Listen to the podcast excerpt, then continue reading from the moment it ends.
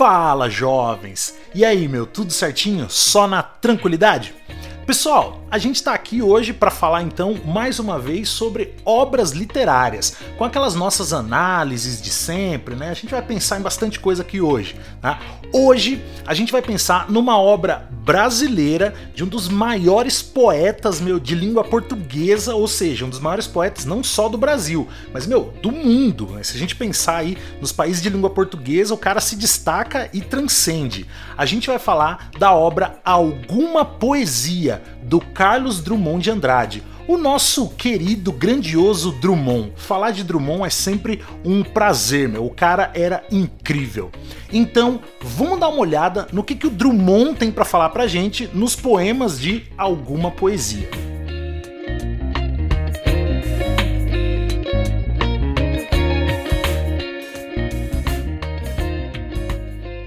Bom, pessoal, quando a gente fala de Drummond, pensar em datas é um elemento importante, porque o Drummond ele vai mudando um pouco a escrita dele de acordo com o contexto, de acordo com o momento histórico, de acordo com o momento social no qual ele estava ali, no qual ele vivia. Então ele passa por algumas mudanças. A gente vai falar hoje de um momento específico, de um período específico da carreira né, do, do Drummond aí como poeta.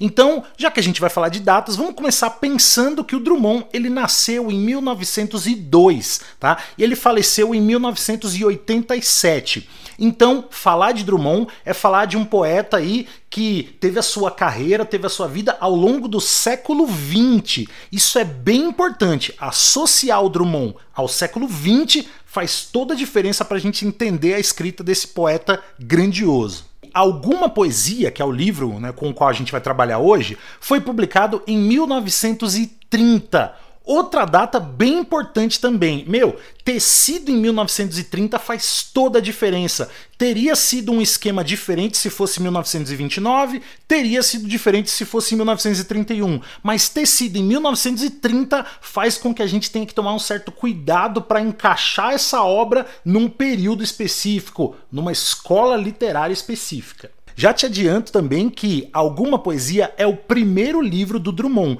Isso também é importante, porque tudo que a gente vai falar hoje você tem que pensar né, do ponto de vista de um poeta que estava iniciando a sua carreira. Então, algumas coisas que mais para frente se tornam aí marcas, né, muito conhecidas do Drummond, na obra de hoje elas estavam começando, estavam começando a aparecer, estavam engatinhando ainda na obra dele. E aí já dá para dizer que Alguma Poesia é uma coletânea poética, ou seja, a gente gente vai ter aqui uma obra que vai agrupar, né, que vai trazer uma série de poemas curtos, já vou falar dessa coisa do tamanho aí dos poemas, tá? São no total 49 poemas que foram escritos pelo Drummond ao longo aí, né, dos anos 1920. Inclusive, a gente vai falar daqui a pouco de um poema que foi escrito e publicado é, pelo Drummond antes, inclusive, do lançamento de alguma poesia. Ele chegou a publicar alguns poemas em revistas literárias aí, né, do início do século 20 e alguns poemas, quando foram acrescentados depois lá no livro alguma poesia, na verdade eles já tinham feito maior sucesso.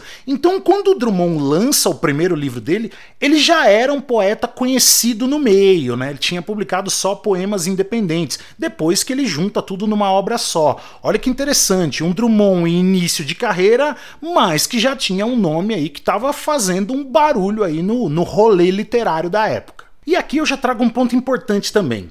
Eu sei que quando aparece coletânea poética, a galera fica na maior dúvida, achando que tem que decorar os poemas, é, pensando como é que eu leio coletânea de poesia, como é que eu leio um poema, é uma linguagem difícil, e como é que faz? Como é que eu encaro uma coletânea poética quando ela aparece aí num vestibular e tal, como é o caso da obra de hoje, do Drummond? Já pensa em dois pontos. O primeiro é o seguinte: esquece de decorar Esquece de decorar, tá? É, vestibulares, provas não vão exigir que você decore os poemas, que você seja um especialista em interpretação poética. Meu, poema é uma linguagem meio difícil mesmo. Às vezes é mais fácil, às vezes não é, mas no geral é mais profunda. Então você tem que se dedicar, né? Você vai ler às vezes mais de uma vez. Esquece de tentar decorar. Então esse é o primeiro ponto. Não decora. E o segundo ponto é o seguinte. Né? Lembra que, para entender legal uma coletânea poética, você tem que entender o que está por trás dos poemas. toda coletânea poética tem sempre um tema ou alguns, sempre poucos, né? Se for mais de um, são alguns pouquinhos, dois, três, né? Então tem sempre algum tema ou alguns poucos temas que vão permear todos os poemas. Então o poeta, quando ele produz, né, quando ele cria, quando ele escreve uma coletânea, ele está pensando, beleza, eu vou escrever vários poemas, mas vai ter uma linha comum, vai ter, eu, eu gosto de chamar de espinha dorsal, né? Que é esse tema, é, ou alguns poucos temas que vão estar tá sempre por trás. E aí você sabendo esses temas, acabou, não tem erro. É assim que você encara uma coletânea poética quando ela aparece numa prova. Muitas vezes as provas, inclusive, vão cobrar só uma leitura interpretativa. Tá? Isso é bem comum também. Então você tem que saber por que, que o autor usou determinada palavra naquele poema. Né? Se a palavra foi usada de maneira literal ou mais metafórica, e aí vai estar tá no contexto. Leu, interpretou, acabou. E aí, claro, se você conhece um pouco da obra, né, do autor, da vida do autor e dos temas que estavam por trás ali de todos os poemas dessa obra, isso vai te ajudar demais. É assim que você deve encarar as coisas. E é isso que a gente vai ver então no livro de hoje. Todos os poemas de alguma poesia estavam seguindo o quê? O que está por trás exatamente de todos esses, esses textos, de todos esses poemas aí? E aí, pensa de novo na data de publicação que eu falei agora há pouco, 1930. Por que, que essa data é tão importante? Por que, que se fosse 29 seria diferente, se fosse 1931 seria diferente? A gente tem que pensar que esse livro, alguma poesia, por definição, é um livro modernista. O Drummond ter escrito ao longo do século XX aqui no Brasil significa que é um autor modernista. O Drummond é, por definição, um dos grandes nomes do modernismo brasileiro. Só que aí a gente tem que lembrar também que o modernismo no Brasil, ele é pensado, ele é dividido aí didaticamente em três fases ou três tempos. O Drummond se você for parar para pensar, se você for estudar o Drummond, você sempre vai encontrar o Drummond como um dos representantes da segunda fase do modernismo, do segundo tempo do modernismo. Tá? E aí a gente tem que voltar para a questão das datas. Vou só pincelar aqui rapidinho, é mais ou menos o seguinte. A primeira fase, esse primeiro tempo modernista, a gente pode pensar que ele foi de 1922, data da Semana de Arte Moderna, até 1930, Aí depois, né, a partir de 1930, a gente já tem a segunda fase aí do modernismo, que vai até 1945. A partir de 1945, a gente tem a terceira fase, que aí, meu, é super polêmico. Tem gente que diz que a gente está na terceira fase até hoje. Tem, tem autores que dizem que a terceira fase foi superada ali mais ou menos por volta de 1964, 65, quando a gente começa a ter uma produção literária mais voltada para o combate contra o militarismo no Brasil. O que nos interessa, nem vou entrar nesse mérito aí da terceira fase. O que nos interessa é pensar que 1930 é um ano importante, por quê? Porque fica bem na virada da primeira para a segunda fase do modernismo no Brasil. E aí, você me diz, né? Pô, Fefô, mas aí você falou que o Drummond é um autor ligado à segunda fase, então segunda fase acabou. Pois é, mas a primeira obra dele, Alguma Poesia, é considerada uma obra com muito mais elementos da primeira fase do que da segunda. E ela tá bem na transição, tá bem no ano de mudança, é uma dificuldade encaixar. Pensa que o Drummond, por definição, então, é um autor ligado à segunda fase do modernismo, com exceção da primeira obra dele, que é a obra que a gente está vendo hoje, Alguma Poesia. Essa obra é uma obra de um autor da segunda fase do modernismo, mas com características da primeira fase. Tá? Então ele vai ser totalmente influenciado pelos ideais da primeira fase do modernismo. É assim que você tem que pensar então nessa coletânea poética de hoje, alguma poesia. E eu já digo também o seguinte: sendo o Drummond um autor modernista, a gente tem que lembrar que ele simpatizou muito ali com os ideais modernistas. Meu, ele pirou no modernismo, tá? Então o Drummond, ele, ele começou a entender o que era o modernismo. Né? Vale lembrar só rapidinho que o modernismo trabalhava muito com a inovação da arte, a inovação literária, né? Os modernistas estavam tentando deixar para trás toda a tradição artística, a tradição literária. Eles queriam inovar. Por isso que a pintura modernista, a escultura modernista e, né, principalmente pra gente aqui hoje, a poesia modernista, é, são elementos sempre muito diferentões. Então são é, modelos artísticos que não estão nem aí para a tradição. Os caras vão romper a tradição. E o Drummond ele entra em contato com isso e ele pira. Tá? Então a gente tem que entender que o Drummond ele é um autor que estava encantado pelo modernismo. Porém, o Drummond não fez parte do grupo que a gente chama de heróis do modernismo, tá? que são nomes aí importantíssimos lá da primeira fase do modernismo e que são nomes que de fato trouxeram o modernismo para o Brasil e que são nomes que é, criaram a Semana de Arte Moderna, organizaram tudo. Tá? Então a gente pensa nesses nomes aí como heróis do modernismo. É, dá para citar aí Mário de Andrade, Oswaldo de Andrade, Tarsila do Amaral, Anita Malfatti. Então são alguns nomes importantes para a primeira fase do modernismo como organizadores de, do movimento modernista no Brasil mesmo. O Drummond não foi um dos heróis do modernismo, até porque o Drummond ele começou a escrita dele em Minas Gerais. A gente vai falar muito aí de, um, da, da, cidadezinha natal dele. Ele mesmo chama de cidadezinha nesse diminutivo carinhoso. Ele vai falar muito disso. Então o Drummond ele estava apaixonado pelos ideais modernistas, mas ele ainda estava em Minas Gerais. Lembra que o modernismo no Brasil ele começou a pipocar muito em São Paulo, Semana de Arte Moderna. Depois teve um rolê interessante no Rio de Janeiro também, né? Em Minas Gerais, teve uma grande vertente modernista, muito liderada pelo próprio Drummond, mas ele não chegou a organizar, a ajudar a organizar a Semana de Arte Moderna. Se você for pensar em associação, lembra daquilo que eu falei, o Drummond é muito mais associado à segunda fase, né? Nessa primeira fase ele estava mais ou menos ali observando, entendendo, apreciando e curtindo todo o rolê. E só para você ter uma ideia do quanto ele estava pilhado no modernismo, meu, pirando ali nos ideais desse movimento novo, né, o modernismo, o livro, alguma poesia, tem uma dedicatória que é toda especial. O livro é dedicado ao Mário de Andrade. Tá? Então, você abre lá o livro, né, já tem de cara uma dedicatória do, do Drummond. Então tá lá, né? A Mário de Andrade, meu amigo. Tá? Então tinha essa proximidade entre os caras ali. Mário de Andrade, sim, um dos heróis do modernismo. E o Drummond já tava ali, meu, nessas amizades, nesses contatos modernistas todos. O cara tava se embrenhando no rolê.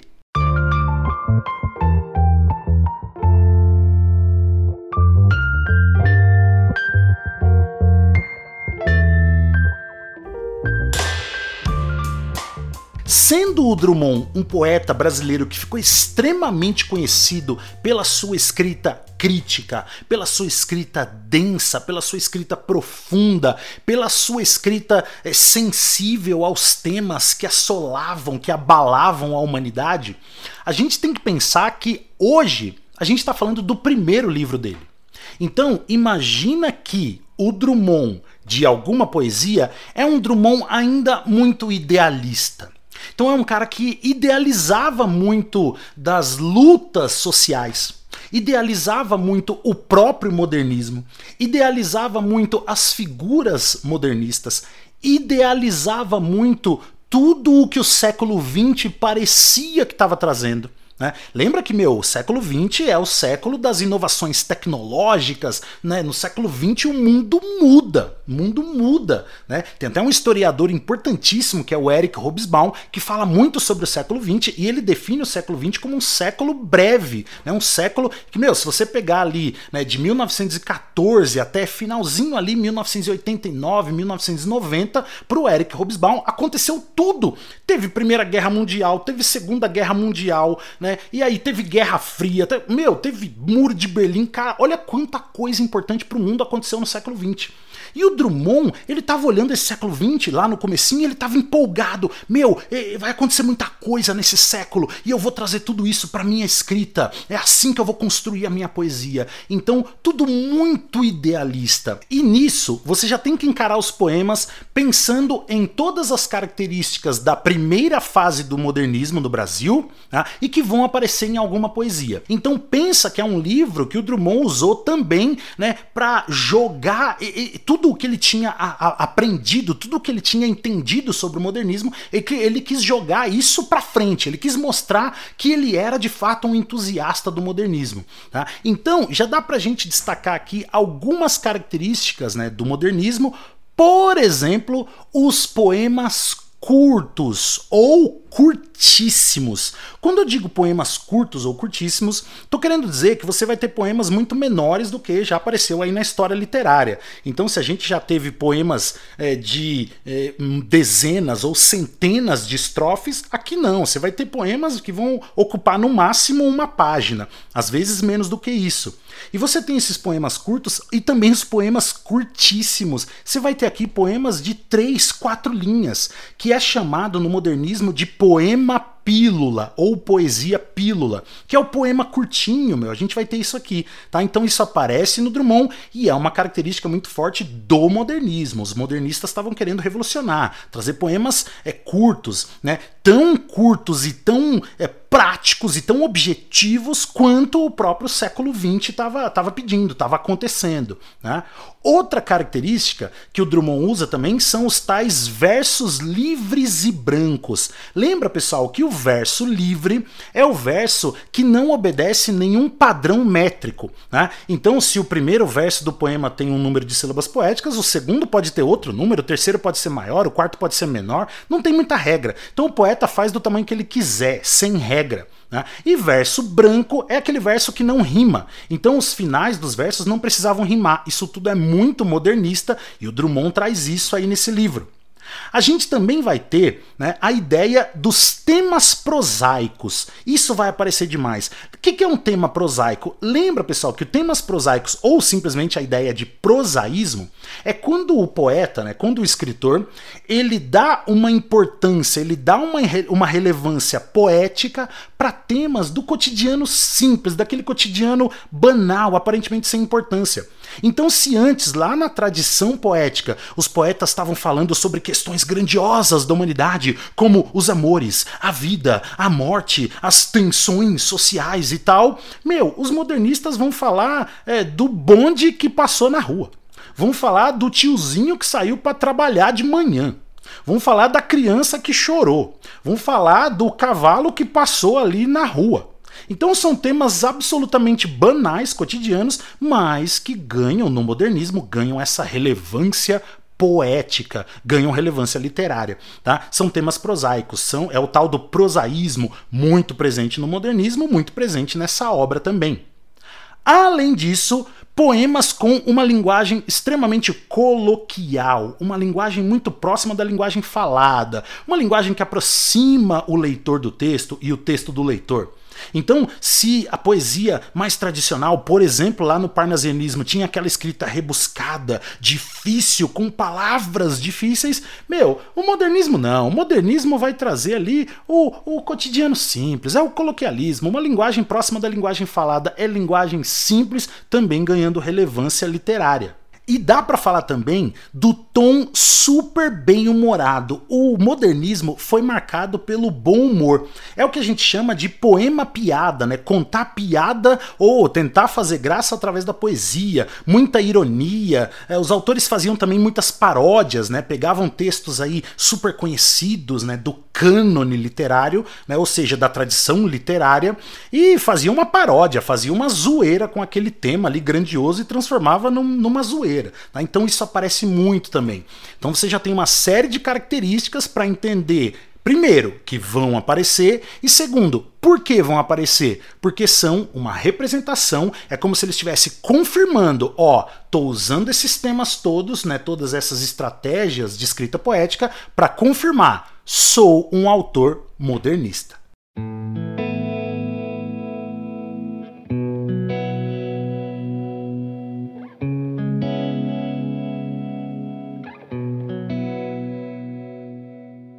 Agora, é claro que, além do Drummond pegar todas essas características do modernismo, ele também trouxe muita coisa da vida pessoal dele. Isso é importante, por quê? Porque a obra do Drummond, né, mais para frente, ela se concentra mais no social, no coletivo. Então, mais para frente, né, na carreira do Drummond, ele fala de si mesmo, mas ele dá mais vazão para falar do contexto à volta dele, né, do social. Ele, ele começa a falar das guerras, ele começa a falar de embates políticos e tudo mais. Isso mais para frente. Aqui é o contrário. Aqui, o Drummond vai falar muito mais de si mesmo, ele vai falar muito mais de questões individuais do que de questões sociais. Repito, as questões sociais até aparecem num poema ou outro, uma pitadinha de política, mas ainda é muito tímido. Então aqui vai aparecer muito mais o indivíduo Carlos Drummond de Andrade do que o contexto social ao redor do Carlos Drummond de Andrade. E aí, meu, para você entender legal qualquer poema aí do livro Alguma Poesia, pensa nesses temas aí que são os que mais vão aparecer. A gente pode falar então muito, né, de novo, reforçando essa ideia aí do indivíduo Carlos, então, né, o indivíduo Carlos Drummond, ele vai falar muito de si mesmo, das angústias, dos desejos, das frustrações. Ele vai falar muito dos amigos da vida jovem, né, da vida, né, da juventude dele. Ele vai falar muito de família. Meu, vão aparecer vários poemas aqui que abordam tradições da família dele. Então, aquele almoço de família, a mãe que chama, o irmão que passa. E, meu, a família aparece demais. Ele fala muito da própria infância. Meu, o tema da infância é super presente, tá? Então pensa que foi uma infância vivida numa cidade pequena de Minas Gerais. Além disso, ele fala muito também, já que a gente falou de Minas Gerais, ele vai falar muito da cidade natal dele, que, repito, ele mesmo chama de cidadezinha, mas esse diminutivo aí é um diminutivo carinhoso, dá para perceber o quanto ele, ele tem carinho pela cidade. Que cidade é essa? É a cidade de Itabira, em Minas Gerais, né? a famosa Itabira de Drummond. Vale lembrar que o Drummond, né, nascido aí em 1902, tá? ele publica a obra em 1930 já morando em Belo Horizonte, tá? Ele se muda de Itabira para Belo Horizonte em 1920. Então é por isso que na obra Alguma Poesia, Itabira vai aparecer como a cidade natal aí que causa muita saudade. Então ele fala né, de Itabira com um tom saudosista, porque ele já não está mais lá. Só a título de curiosidade, depois ele vai se mudar de novo, né? Lembra que em 1934 ele se muda para o Rio de Janeiro, né? Ele é aprovado num concurso público e se torna funcionário público no Rio de Janeiro, trabalhando em um dos ministérios. Vale lembrar que na época a capital do país era no Rio de Janeiro. Ele fala muito dos amores da juventude, isso ele vai falar pra caramba, né, dos amores, o que era amar, o que era ser ou não correspondido, né? Então, quem nunca, né? Quem nunca? Tá? Então ele fala muito dos amores da juventude, né? E aí reforçando a ideia de que também vai falar um pouquinho aqui e ali sobre é um pouquinho de política, um pouquinho de sociedade, mas esses últimos, essas últimas ideias aí da política, da sociedade, dessas críticas, meu, muito tímido. Isso aparece de maneira muito tímida. E você já percebe, né? Só pensando nessas questões todas, você já consegue entender que são questões que têm muito mais a ver com o indivíduo pensando em si mesmo, pensando em como tudo aquilo está né, tá acontecendo dentro dele, dentro da mente, dentro do coração. Tudo isso é muito mais forte do que pensar em como esse indivíduo se relaciona com o mundo à volta dele, no sentido da crítica, da militância política, por exemplo. Isso tudo é, é posterior, vai aparecer mais para frente. Então aqui pensa sempre nesse Drummond, em início de carreira, um Drummond que estava começando a construir a própria escrita. Em alguma poesia é esse o Drummond com o qual você vai lidar, o Drummond que você vai ler.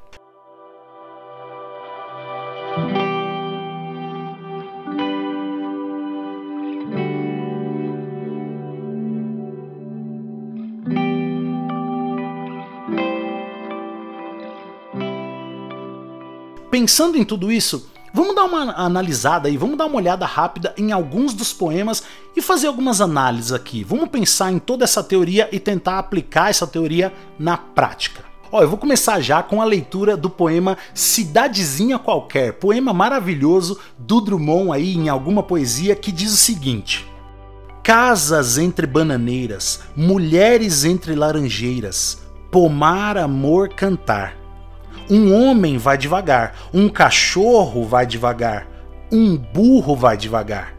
Devagar, as janelas olham. Eita vida besta, meu Deus! Esse poema é maravilhoso. Aí a gente tem a questão do prosaísmo, né? Um tema prosaico, meu, de maneira muito presente, né? Ou seja, enquanto a tradição estava falando de vida, morte, amores, questões transcendentais do ser humano, o Drummond vem no poema Cidadezinha Qualquer e fala: Meu, numa cidadezinha pequena, numa cidadezinha qualquer do nosso Brasilzão, o que acontece é isso, né? É, é uma casa que você vê ali, ela tá entre bananeiras, é uma mulher passando entre as laranjeiras, aí tem um pomar, aí tudo tudo acontece devagar, a vida é mais lenta nas cidades pequenas, né? Olha o diminutivo, cidadezinha. Então, um poema marcado aí pelo prosaísmo. Esse poema é maravilhoso. Esse final é interessante demais, né? Eita vida besta, meu Deus. Mas é um besta no sentido elogioso, né? É besta demais, é uma coisa maravilhosa. É besta no sentido de é lento, é devagar, mas tá bom demais. É, dá até saudade, né? Pensa que o Drummond aqui ele já tá em Belo Horizonte, uma cidade grande, e falando das cidadezinhas pequenas. Bem legal esse poema aí, bem legal. Meu, e dá para ler rapidinho também o poema Cota Zero, que é justamente um poema pílula, que diz o seguinte: Stop, a vida parou. Ou foi o automóvel? É só isso, três linhas, três versos, não tem rima, não tem padrão métrico, não tem nada. Meu, olha isso. Tá um poema de três linhazinhas, poema pílula mas que representa muito, né? Quando o automóvel para nesse, nesse mundo caótico, nesse mundo moderno ou modernista tão caótico, quando o automóvel para, meu, a gente sente que a própria vida parou.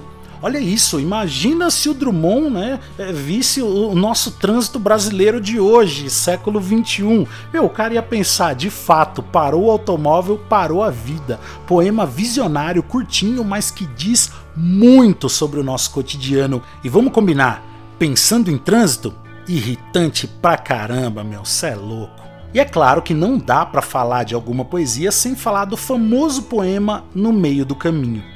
Esse poema foi justamente um dos poemas que já tinham sido publicados, né? Esse poema ele foi publicado numa revista literária, né? A revista Antropofagia em 1928 e depois em 1930 ele foi incluído aí na obra Alguma Poesia. Então esse é um dos poemas que já eram conhecidos.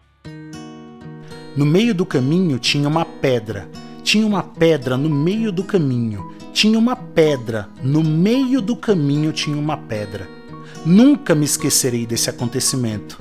Na vida de minhas retinas tão fatigadas. Nunca me esquecerei que no meio do caminho tinha uma pedra. Tinha uma pedra no meio do caminho. No meio do caminho tinha uma pedra. Esse poema, que causa aí certo estranhamento, na verdade, ele é um primeiro, uma grande representação do modernismo. Então essa ideia de um tema que aparentemente não tem relevância literária nenhuma, relevância poética nenhuma, fica repetindo a ideia da pedra da pedra, né? Muitos, é, muitos literatos na época, muitos autores na época consideraram esse poema infantilóide, criticaram pra caramba. Mas além de toda essa representação da estética modernista, tem também uma representação metafórica e bem interessante. Quais são as pedras no nosso caminho? Né? Todos nós temos uma pedra no caminho. Às vezes é um problema, às vezes né, uma situação específica, às vezes uma pessoa que está pegando no nosso pé e aí você considera uma verdadeira pedra no caminho. E essa pedra não sai, ela fica lá atrapalhando, enchendo a paciência. E aí você às vezes não consegue esquecer desse acontecimento aí na retina, nas suas retinas, nas suas entranhas. Né? Olha isso. Então Todos nós temos pedras no caminho e o Drummond traz isso, ele dá uma relevância poética modernista para esse tema que aparentemente né, não tinha relevância nenhuma. E aí, para fechar essas nossas análises, não tem como ser de outra maneira. Eu preciso falar do famosíssimo Poema de Sete Faces. O Drummond diz o seguinte pra gente: Quando nasci, um anjo torto, desses que vivem na sombra, disse: Vai, Carlos, ser gauche na vida. As casas espiam os homens, que correm atrás de mulheres. A tarde talvez fosse azul, não houvesse tantos desejos. O bonde passa cheio de pernas, pernas brancas, pretas, amarelas. Para que tanta perna, meu Deus? pergunta meu coração. Porém, meus olhos não perguntam nada. O homem atrás do bigode é sério, simples e forte. Quase não conversa, tem poucos, raros amigos. O homem atrás dos óculos e do bigode. Meu Deus, por que me abandonaste se sabias que eu não era Deus, se sabias que eu era fraco? Mundo, mundo, vasto mundo, se eu me chamasse Raimundo, seria uma rima, não seria uma solução. Mundo, mundo, vasto mundo, mais vasto é o meu coração. Eu não devia te dizer, mas essa lua, mas esse conhaque botam a gente comovido como diabo. E aí você pensa, mas que que é isso? Que, que, hã? Do, do que você está falando? Meu, a ideia é pensar que. Por que, que se chama poema de sete faces? Porque tem sete estrofes, cada uma falando aparentemente né, de um tema que, que não tem nada a ver com o outro. Então são aparentemente sete estrofes que não se conectam, mas se você for parar para pensar, cada uma delas traz justamente o que? Uma visão da vida uma visão sob um prisma diferente. São, são sete prismas diferentes sobre elementos que montam o que? A vida cotidiana, a vida simples. Vale observar também, né, só pra gente reforçar a ideia, a ausência completa aí de padrão métrico. Lembra que é modernismo, não existe preocupação com, a, com essa estética fechada, versos livres e brancos, não esquece disso. Esse poema, ele é um poema que representa muito o cubismo, que é uma das vanguardas europeias. Lembra que o cubismo ele queria basicamente o quê? Né, a proposta do cubismo era mostrar vários lados de uma mesma ideia. É exatamente o que o Drummond faz aqui. Ele mostra sete lados, sete faces do que?